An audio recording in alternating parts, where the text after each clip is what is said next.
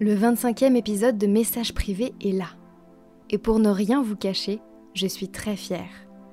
De moi et du travail que j'ai accompli, mais aussi et surtout de vous. Vous tous qui m'avez fait confiance en me partageant vos textes, parfois très intimes.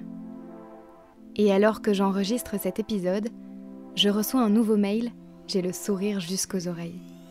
Alors merci de faire vivre ce podcast quotidiennement et merci pour vos précieux encouragements et vos mots doux quant aux résultats. L'auteur du jour est une battante. Julie a vaincu un cancer du sein, puis créé sa marque de franges spécialement conçue pour les femmes qui souffrent d'alopécie. J'aime son énergie, sa force, son humour, mais aussi sa sensibilité et son talent pour l'écriture. Elle m'a envoyé son texte il y a quelques heures, précédé de ces quelques mots. Ce matin, bouleversée, j'ai écrit ça.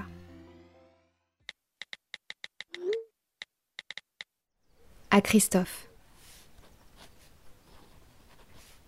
Ces mots bleus nous ont bercés depuis la naissance, et ces chansons étaient encore celles de nos réveils pour chaque jour s'éveiller en poésie.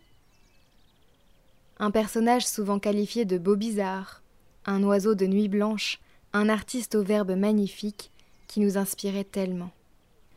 Ce matin était moins poétique que les autres matins quand on a appris que tu étais parti vivre la Dolce Vita.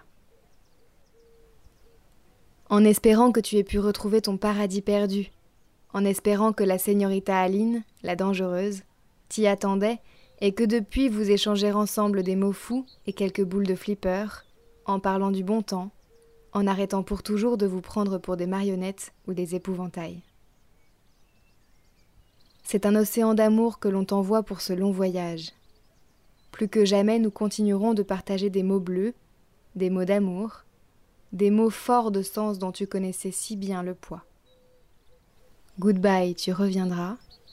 À dans une autre vie.